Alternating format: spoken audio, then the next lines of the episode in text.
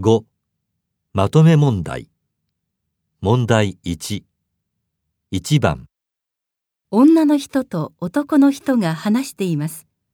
女の人はこの後まず何をしますか？あーこのパソコンイライラしちゃう。何にもやってないのに急に文字が大きくなったり小さくなったり。インターネットを立ち上げるのも時々できなくなるし。何もやってないってことないよ。知らないうちに操作してるんだよ。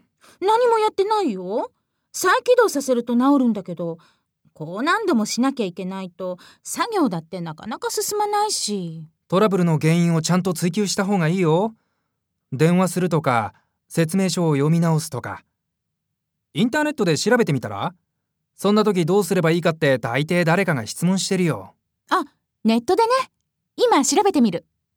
あー、また立ち上がんない。接続が悪いのかな？またやり直しか？女の人はこの後まず何をしますか？